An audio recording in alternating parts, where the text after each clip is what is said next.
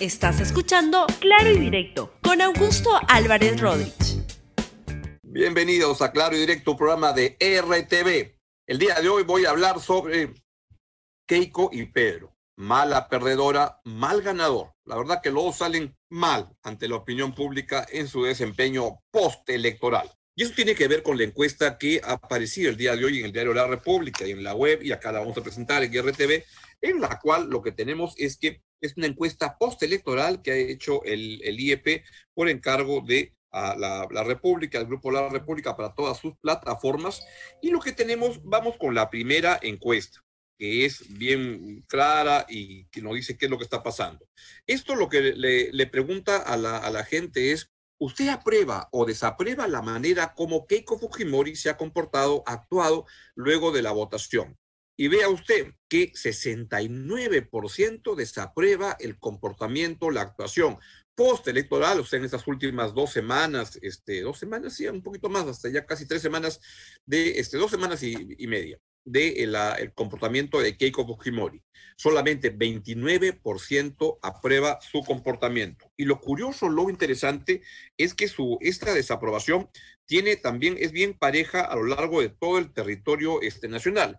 En Lima, que es donde Keiko Fujimori obtuvo su mayor votación, ahí también la desaprueba el 61%, o sea, 6 de cada 10 peruanos desaprueba la actuación post elecciones de Keiko Fujimori. ¿Qué es acá lo que está pasando? A ver, veamos la siguiente encuesta que quería poner y se refiere a qué piensa de las denuncias. No, esa es la. Bueno, déjame, está bien, está bien. Acá se le pregunta a la gente, luego ya de pasada la elección, ¿cuál es la principal razón por la que votó por Keiko Fujimori? Y vean que el 55% responde como la, la respuesta mayoritaria porque no quiere que la izquierda o el comunismo llegue al poder que fue el mensaje central de la campaña de Keiko Fujimori, o sea que mal no le fue con ese argumento. Luego siguen en importancia porque Keiko Fujimori asegura la estabilidad y el orden. Luego, porque ofrecía el cambio que el país necesita, y solamente 14%, y solo 10% porque confía en ella. O sea que el argumento central por el cual la gente que, este, este, que votó por Keiko Fujimori pues este, además este universo está restringido a aquellos que votaron por Keiko Fujimori. Este, lo hicieron para luchar contra el comunismo en el poder. Bien, pero veamos la siguiente encuesta, que es la, decisiva que explica por qué la gente desaprueba su este, comportamiento postelectoral. Y acá lo que tenemos es que ante la pregunta de qué piensa de las denuncias de Fuerza Popular sobre los resultados de la segunda vuelta. Como ustedes saben, luego de la segunda vuelta, todo el equipo de Fuerza Popular, con Keiko Fujimori a la cabeza y con Lourdes de Flores y un montón de gente, han estado planteando que acá hay irregularidades que pintan para un fraude, es lo que están diciendo, y, e, e incluso llaman a decir que este, se convoque a una nueva elección y cosas como esas que no están previstas en el marco legal, pero lo que dicen es este, lo siguiente, 53%, que es más de la mitad de la población, dice que Fuerza Popular no tiene razón, que es una estrategia para no reconocer los resultados. O sea que bajo esta percepción sería una mala perdedora. Así como no le gusta perder, a nadie le, le gusta perder, pero en su caso esta derrota la enfrenta de una manera de patear el tablero y dice, este, no tienen razón, dice el 53%. El 31% dice que tiene razón, ha habido irregularidades en las mesas de votación.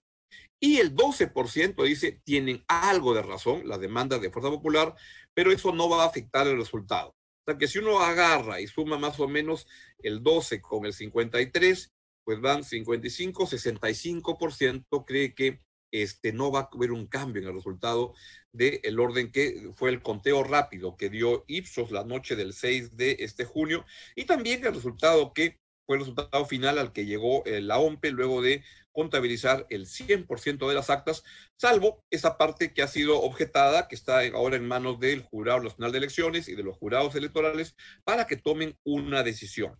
¿Qué es lo que ocurre en el caso de Keiko Fujimori? Es que lo que está sucediendo con este comportamiento es que la gente está este, este, en contra de lo, que está haciendo, para decirlo de manera clara y, y directa.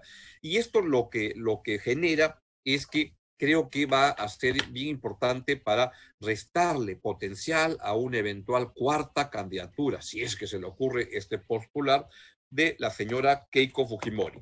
Así van las cosas y la gente identifica que es una mala perdedora y luego en el caso de Lourdes Flores, que ahí aparecía en la, en la, en la fotografía, pues también es evidente que este, tiene una, va a tener un rechazo importante como consecuencia de algo que la gente cree que es simplemente una manera de no aceptar el resultado y decir que hay fraude. La gente está, este, no está a favor de lo que está haciendo Keiko Fujimori, sin perjuicio de lo cual yo siempre he defendido el derecho de cada candidato de utilizar los recursos que la ley te eh, permite, aunque pueda ser un poco exagerado en algunos casos, pero que este, es así, son, las reglas no se ponen por gusto y este, es lo que está sucediendo. Eso pasa con Keiko Fujimori, que se va a quedar con la imagen de mala perdedora. Pasemos ahora al otro lado, al señor Pedro Castillo, el profesor Pedro Castillo. Y veamos la primera encuesta donde se le pregunta a la opinión pública qué piensa del comportamiento de Pedro Castillo luego de las elecciones. Y ahí hay 49% que desaprueba a Pedro Castillo. Un porcentaje muy parecido, 47% aprueba su eh, comportamiento. ¿Qué es lo que habría que decir acá? Es que esto, esto no está bien este, no, no para, para Pedro Castillo. Cuando alguien gana una elección, hay todo un entusiasmo, etcétera, y lo que está ocurriendo es que Pedro Castillo no está sabiendo manejar las expectativas de la gente, y creo yo que esto tiene que ver directamente con que Pedro Castillo sigue siendo dos semanas y media después de la votación la misma incertidumbre que era el día de la votación. ¿Cuál es el equipo técnico de Pedro Castillo? No se sabe y ya debería irlo aclarando, este, explicando para dar más tranquilidad y más certidumbre lo que viene. ¿Cuáles son los planes de, este, de Pedro Castillo? Aún hay mucha duda. Tiene que aclarar más. El señor Pedro Franque ha estado saliendo a, a declarar y mientras eso ocurre, el señor Cerrón se dedica a bajarle la llanta a todos los anuncios que dice Pedro Castillo y le dice, oye Pedro, nosotros ganamos con otro plan, con un plan para estatizar, para sustituir importaciones, para todo eso. Este, ¿Qué pasó? ¿Qué pisó? Y entonces ahí lo que ocurre es que no hay todavía claridad y creo que ya va llegando el momento en que el señor Pedro Castillo debería comenzar a hablar de quiénes son sus principales técnicos en las áreas más importantes del quehacer este, nacional, de políticas públicas. El terreno de la salud, la vacunación es fundamental. Hay que ver qué es lo que va a ocurrir ahí. Ya deberían ir diciendo, esta es la persona que se encarga de esas cosas. Lo mismo en los temas de economía y lo mismo en una serie de, áreas que compone el quehacer eh, nacional. Seguro, de repente están esperando a que se proclame su, este, su, su triunfo por, por, parte de la autoridad electoral, del Jurado Nacional de Elecciones, y ahí ya comenzar a este, explicar y eso. Pero yo creería que ganaría el país un poco de este tiempo y de erradicar incertidumbre, que siempre es mala, mala compañera en estas cosas, e ir anunciando quiénes son las 10, 12, 15 personas y dar como nombres que son responsables en cada una de las áreas importantes del quehacer nacional. Vean las razones por las que la gente dice que votó por Pedro Castillo.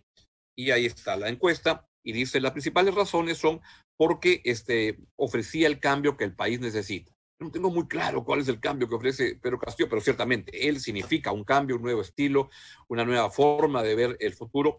Yo creo que ya hay que, este, para mal o para bien, le guste o no el resultado, es el, va a ser el presidente de la República y hay que prestarle atención, entenderlo y darle acaso el beneficio de la, de la duda. La democracia implica que gane el que, el que reúne más votos pero también implica que el que gana tiene que cumplir las reglas democráticas y ahí hay que estar vigilando que las cosas se hagan como se deben hacer. Así es que así va la situación y en todo caso, lo que nos reflejan estas encuestas del IEP que se publican hoy en la República, que están la verdad que muy, muy interesantes, es que tenemos un mal, una mala perdedora, tenemos un mal ganador. Ojalá esto cambie y este, las cosas puedan mejorar en el país, porque dentro de todo no hay que perder la, esperanza de que venga un futuro mejor, que tener una visión estimulante del futuro, que nos, nos, parezca atractiva y que vayamos saliendo de este pesimismo fuerte que nos ha traído la pandemia y ojalá que las cosas salgan este, bien. Muy bien, es todo lo que yo les quería comentar el día de hoy y es momento de despedirme. Cuídese mucho y estamos en contacto. Cuídese y sea principalmente solidario con las personas que menos tienen y que más problemas tienen en esta pandemia. Chao, chao. Adiós. Gracias por escuchar Claro y Directo con Augusto Álvarez Rodríguez. Suscríbete para que disfrutes más contenidos.